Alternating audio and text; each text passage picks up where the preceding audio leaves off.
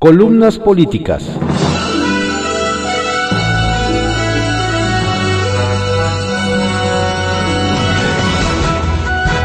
Continuamos con la audiosíntesis informativa de Adrián Ojeda Román, correspondiente a hoy, viernes 30 de octubre de 2020. Vamos con algunas columnas políticas que se publican en diarios de circulación nacional. Jaque Mate, por Sergio Sarmiento, que se publica en el periódico Reforma. Sin salud.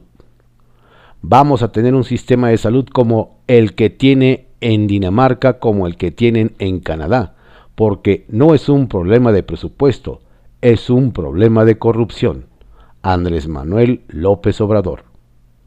Primero, el gobierno eliminó el Seguro Popular tras el reiterado comentario del presidente de que no era ni seguro ni popular. Poco importó que haya sido el vehículo que permitió a millones de mexicanos de escasos recursos tener acceso a servicios de salud y medicamentos en muchas enfermedades entre ellas el cáncer. Los recursos se transfirieron al Instituto de Salud para el Bienestar, el INSABI, pero se dijo que los pobres no perderían nada. Al contrario, habría tratamientos y medicinas gratuitos para todos. Este 28 de octubre, sin embargo, la mayoría oficialista en la Cámara de Diputados aprobó tomar 33 mil millones de pesos del Fondo de Salud para el Bienestar y entregarlos al gobierno federal.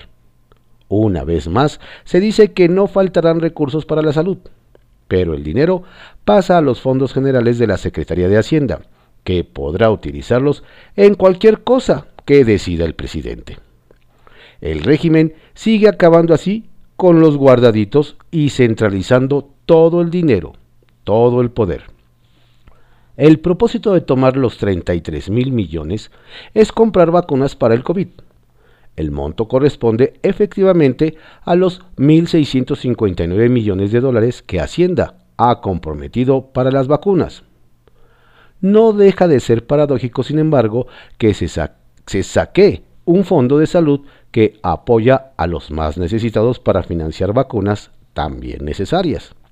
Uno pensaría que hay muchos gastos menos importantes. El presidente vive en su propio mundo. Ayer, en su mañanera, se congratuló de que todo está listo para la realización de las compras internacionales de medicamentos a proveedores internacionales con el propósito de resolver el desabasto que el propio mandatario dijo hace meses que no existía. Es positivo que el gobierno abra las compras de medicamentos del sector público a productores de todo el mundo. Las barreras no hacen más que disminuir el poder de compra de los consumidores, pero fue el propio gobierno el que creó el desabasto al cerrar en 2019 siete plantas de medicamentos, entre ellos oncológicos, pediátricos, de laboratorios PISA la mayor farmacéutica nacional, sin razón aparente. El presidente López Obrador había atacado a la empresa en una mañanera. La COFEPRIS trató de quedar bien con él y buscó cerrar las plantas sin pensar en las consecuencias. La competencia en la nueva licitación internacional de medicamentos, por otra parte, queda en entredicho por una aparente estrategia para impedir la participación de las mayores empresas mexicanas. El 21 de octubre, la Secretaría de la Función Pública inhabilitó durante 30 meses a PISA por una supuesta falta cometida por una filial, la distribuidora Dimesa, en una licitación de 2017. En julio también fue inhabilitada Grupo Fármacos Especializados, Crufesa, otra de las grandes farmacéuticas del país.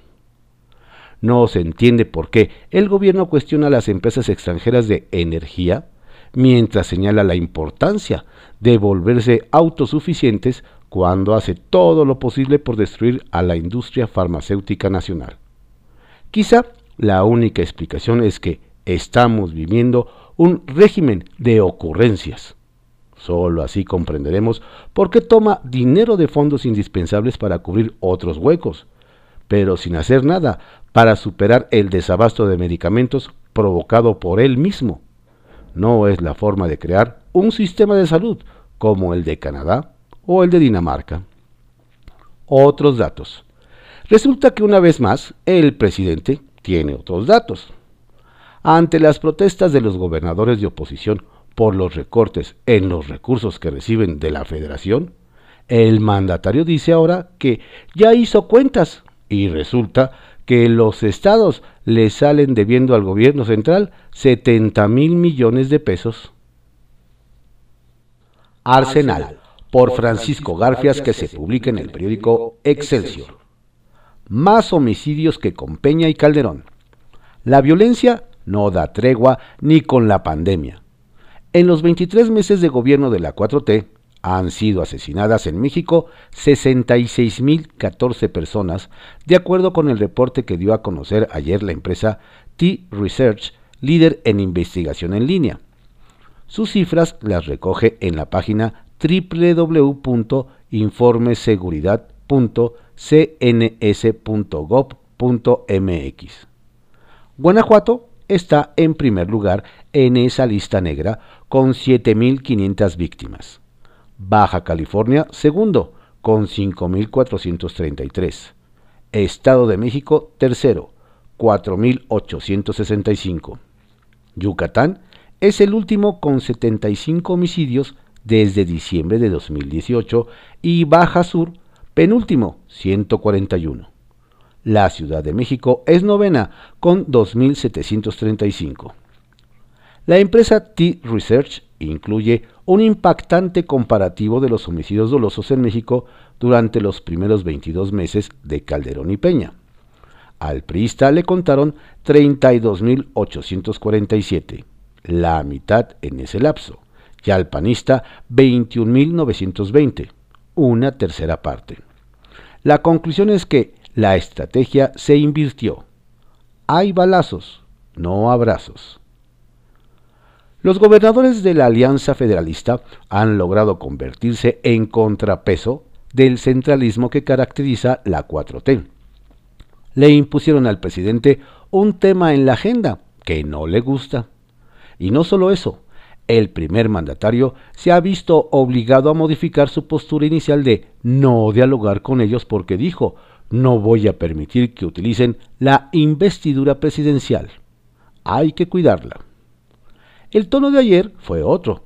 Sí, claro que dialogaremos siempre y cuando no haya politiquería, dijo en la mañanera. Los gobernadores aliancistas reaccionaron de inmediato. En una carta que dieron a conocer ayer, celebraron que el presidente haya aceptado su reiterada invitación al diálogo. Como usted, dicen, compartimos la preocupación de que se utilice la investidura presidencial con propósitos partidistas. Por ello, reiteramos la disposición a investir nuestro diálogo de República, Federalismo y respeto. Cuente con ello. En la misiva fechada el día de ayer, los gobernadores le solicitaron fijar fecha del diálogo para discutir el presupuesto 2021, pero también apoyos especiales con motivo de la crisis sanitaria y económica, una ruta para revisar el Sistema Nacional de Coordinación Fiscal y compromisos para fortalecer el Pacto Federal. Los 10 aliancistas son Martín Orozco, Aguascalientes, Diego Sinoé Rodríguez, Guanajuato, Miguel Ángel Riquelme, Coahuila, Enrique Alfaro, Jalisco, e Ignacio Peralta, Colima, Silvano Aureoles, Michoacán, Javier Corral, Chihuahua, Jaime Rodríguez, Nuevo León, José Rosa Puro, Durango, y Francisco Javier Cabeza de Vaca, Tamaulipas. López Obrador no midió lo que decía cuando retó a los gobernadores a organizar una consulta popular sobre la salida de los estados del pacto fiscal. No se necesita un sesudo análisis para concluir que una mayoría de los habitantes de esas entidades votaría por un mejor trato presupuestario por parte de la federación el presidente cuenta con el apoyo solidario de ese Dream Team que integran los siete gobernadores de la coalición Juntos Haremos Prehistoria. Claudia Sheinbaum, Ciudad de México. Miguel Barbosa, Puebla. Cuauhtémoc Blanco, Morelos, Cuitláhuac García, Veracruz, Jaime Bonilla, Baja California, Rutilio Escandón, Chiapas y Adán Augusto López, Tabasco. El general Salvador Cienfuegos, exsecretario de la Defensa Nacional, tendrá que rascarse con sus propias uñas en el proceso que se le sigue en la Unión Americana por recibir sobornos del narco a cambio de protección. No se utilizará dinero del presupuesto, como solicita el PRI, para pagar la defensa de detenidos en Estados Unidos, aseveró el presidente. ¿Cómo lo habrán tomado en el ejército? Es pregunta. Sobremesa, por Lourdes Mendoza, que se publica en el periódico El Financiero. Lo que mal empieza, mal acaba. Déjenme contarles de un pequeño gran detalle de las licitaciones de construcción del tren Maya que asignó Fonatur, de Rogelio Jiménez Pons.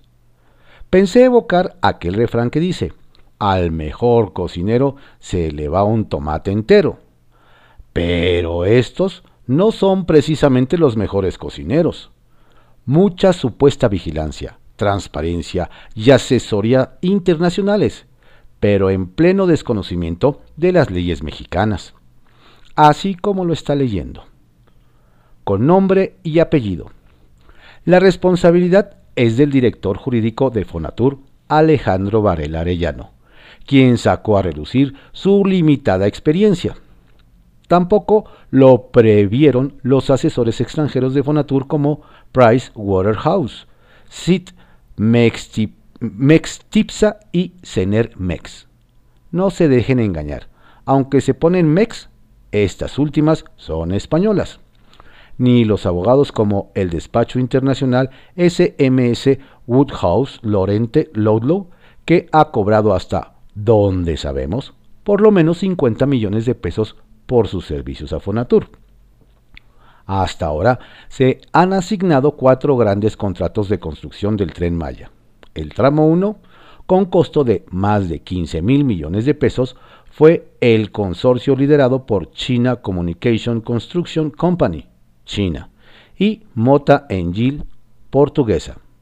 El tramo 2, con un costo de más de 18 mil millones de pesos, a Operadora Sixa de Carlos Slim, junto con FCC Construcción, también de Carlos Slim, pero la empresa es española. El tramo 3, con un costo de más de 10 mil millones de pesos, fue para Grammy, junto con Construcciones Urales, española, y Asby, española también. El tramo 4, con un costo de más de 25 mil millones de pesos a ICA. Pero a todo esto, ¿Cuál fue el tomate entero que se les fue? Legisladores de oposición, PAN, Mauricio Curi, Romero Hicks, MC, Dante Delgado, Tonatiu Bravo, PRI, Osorio Chong, René Juárez, PRD, Mancera, Verónica Juárez. Aquí les dejo un garbanzo de a libra. Resulta que la ley de inversión extranjera en el artículo octavo dice que se requiere resolución favorable de la Comisión Nacional de Inversiones Extranjeras para que la inversión extranjera participe en un porcentaje mayor al 49% en la construcción, operación y explotación de vías férreas que sean vía general de comunicación y prestación del servicio público de transporte ferroviario. Es decir, debieron haber perdido permiso para esto y las dependencias deberían de haberlo exigido desde las bases de licitación. En teoría, las leyes se hicieron por algo, de entrada para respetarse, pero en el fondo su razón de ser es proteger a la industria mexicana, y en este caso a las constructoras mexicanas del sector ferroviario. ¿Qué dice la CMIC? Al parecer, en todos lados se cuecen habas porque el, corredor interoceánico de Rafael Marín Mollinedo también violó la ley cometiendo el mismo error. Asignó contratos de construcción de vías férreas a empresas extranjeras que no cuentan con dicha resolución. Ahí las ganonas fueron otra vez las españolas, Comsa y Caltía y Construcción Urales. Tras leer esto, seguro ahora harán hasta lo imposible por convocar a la Comisión Nacional de Inversión Extranjera para subsanar la ilegalidad. Y las demandas pertinentes, APA. Sin duda, los proyectos ferroviarios de este sexenio han sido grandes promotores de la península, pero no de la de Yucatán, sino de la península ibérica, pues la ley que violaron está para defender y proteger a las constructoras ferroviarias mexicanas. Ah, ya también hice lo propio en transparencia. Y miren lo que me contestaron en la Secretaría de Economía, que no pueden dar información a terceros. ¿Sí? Sin palabras. Secretaría de Función Pública nos miente. En la columna del lunes 19 de octubre, con documentos en mano, les demostré cómo la secretaría que dirige Irma Heréndira Sandoval simulaba revisar dos bocas. Hoy les puedo comentar que, según las disposiciones de esta dependencia, el mecanismo por ley para reportar los avances físicos, financieros de los trabajos del tren Maya es mediante la bitácora electrónica y seguimiento de obra pública, BESOP. En dicho sistema se deben de reportar las incidencias de los trabajos, instrucciones, cambios, aprobaciones, avances, etc. Luego, entonces, para averiguar si los avances reportados en ese sistema coinciden con los de las mañaneras, solicite por transparencia, para variar y no perder la costumbre, a la Secretaría de la Función Pública y al OIC. Dichos avances, y para mi sorpresa, échense un fuerte por el coraje que harán. Informaron que no se tienen registros y que Fonatur estaba actualizándolos, por lo que no había nada que reprochar. ¿Qué húboles? Esos son arrestos. Sin embargo, fuentes al interior de la entidad me informan que esto no es así, porque la OIC hizo llegar a Roger François Desder Tello, subdirector de obras de Fonatur, un oficio apercibiendo el incumplimiento en las anotaciones de bitácora y de los avances de las obras. Corolario. ¿Será acaso que, como lo he reportado antes, ya se hicieron bolas con los avances y están trabajando a marcha forzada para hacer los convenios para santificar el desmantelamiento anticipado y precipitado de la vía vieja previsto para 2022, a falta de los proyectos aprobados y el abrupto cambio del eje de trazo? Hasta aquí mi reporte, Joaquín López Doriga. Ah, no, jajaja. Ja, ja pero de que seguiré informando en esta sobremesa, lo seguiré haciendo. Y solo para darles un adelanto, el tramo 5 va a ser un tiradero. En privado, por Joaquín López Dóriga, que se publica en el periódico Milenio. La fe y el contagio. La distancia que tiene el gobierno con el entendimiento de la fe guadalupana de los mexicanos es inconmensurable y en estos momentos puede ser asiaga, funesta. Este miércoles, el presidente criticaba, como le conté ayer, a los gobiernos de Europa por las medidas autoritarias que habían adoptado, diciendo erróneamente que ni en los peores momentos de Europa había esos toques de queda y todas esas medidas y le decía que al mismo tiempo que ensalzaba la obediencia y conciencia a nivel mundial del pueblo mexicano, un tumulto de fe obligaba a abrir el templo de San Hipólito en el día de San Judas Tadeo, sin respetar las normas sanitarias. Lo que también le decía es un aviso de lo que puede ocurrir en la celebración de la Virgen de Guadalupe. Las autoridades de Ciudad de México distantes de lo que mueve ese fervor guadalupano y la rectoría de la basílica, acordaron cerrar el santuario el 11 y 12 de diciembre para evitar las aglomeraciones. Se calcula que en esos días pasan por este templo entre 5 y 7 millones de fieles, muchedumbre incontenible en número y veneración. Sobre esto, Hugo López Gatel dijo, que hay conversaciones entre la Secretaría de Salud y la Arquidiócesis Primada y que hay buena disposición. buena disposición, pregunto, ¿para qué? ¿Qué voz o qué operativo va a impedir el arribo de millones de guadalupanos a la basílica? El mismo subsecretario advirtió que si no se toman medidas, se podría dar una explosión de contagios a todo el país. Y me quedo con ese diagnóstico y con la grave preocupación de lo que es el mayor riesgo sanitario que enfrenta gobierno y sociedad ya en el aumento de contagios porque a esa devoción guadalupana no hay virus, ni orden, ni dispositivo que la contenga. Retales 1. Poli. La gestión del director del Politécnico Nacional, Mario Alberto Rodríguez, termina el día 19. El nombramiento es presidencial. La gestión es de tres años, es decir, lo designó Enrique Peña Nieto en 2017 y puede ser reelecto. La decisión es de López Obrador. 2. Todas. Dolores Padierna buscó, como había buscado la presidencia de la mesa directiva de la Cámara de Diputados, ser la coordinadora de la bancada de Morena a la salida de Mario Delgado a Morena. Pero la decisión ya estaba tomada. Anoche, como le había adelantado, votaron por el poblano Ignacio Mier Velasco y se acabó. Y tres, seguridad. He visto críticas por el esquema de seguridad que la Sedena despliega en las giras de López Obrador.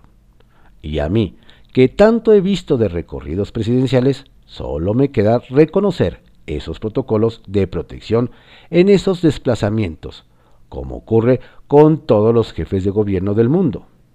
Ya él podrá decir lo que quiera sobre la cobertura del pueblo, pero su seguridad es esencial por encima de desacuerdos. Alajero, por Marta Anaya, que se publica en el periódico El Heraldo de México. Responderemos después de la elección en Estados Unidos. Espérense a que pasen las elecciones en Estados Unidos, pidió el presidente López Obrador. Después del proceso electoral de Estados Unidos habrá más detalles y otros seguimientos a este tema, apuntó a su vez Marcelo Ebrard. Por lo pronto, añadió el canciller, le hemos hecho saber a Estados Unidos nuestro profundo descontento con que no se haya compartido esa información, que había una investigación contra el exsecretario de la Defensa, el general Salvador Cienfuegos, e intención de detenerlo, con nuestro país. Tal descontento, dijo, se le hizo saber al gobierno estadounidense de manera verbal desde hace una semana, vía el embajador de Estados Unidos en México, Christopher Landau y de forma escrita. Ebrard mencionó que se valorará una serie de acciones subsecuentes por parte del gobierno mexicano en función de los elementos que se vayan presentando a lo largo del juicio contra Cienfuegos. De hecho, la Cancillería tiene ya preparada una lista de acciones duras a emprender a manera de respuesta frente a lo que consideran no solo un acto de desconfianza y un maltrato al gobierno y al ejército mexicanos, sino una afrenta a este país. El presidente de la República, sin embargo, pidió no adelantar posturas. Todo a su tiempo y todo a partir del diálogo y en el marco de la legalidad. Si, sin balandronadas, porque también, cuando suceden estos estas cosas en vísperas electorales, se genera sospecha. Siempre hay dudas de por qué ahora.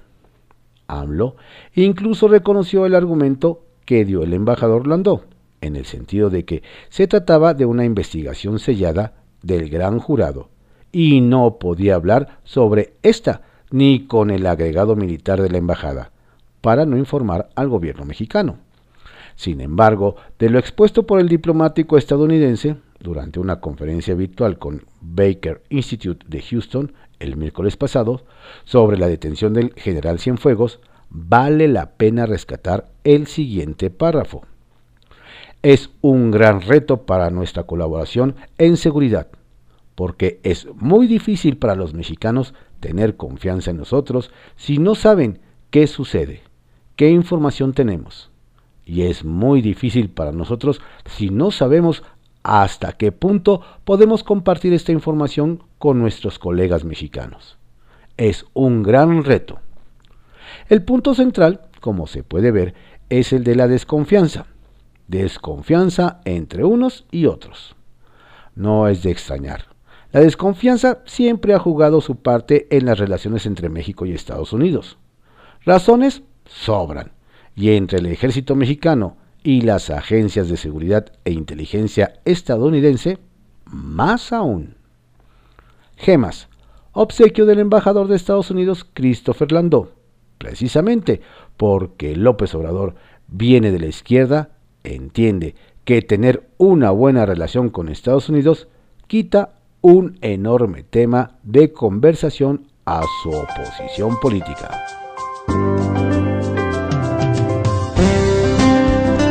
Estas fueron algunas columnas políticas que se publican en diarios de circulación nacional en la audiosíntesis informativa de Adrián Ojeda Román, correspondiente a hoy viernes 30 de octubre de 2020. Tenga usted un estupendo día y un excelente y relajado fin de semana. Por favor, cuídese, cuide a su familia. Si va a salir, mantenga su sana distancia y use el cubreboca.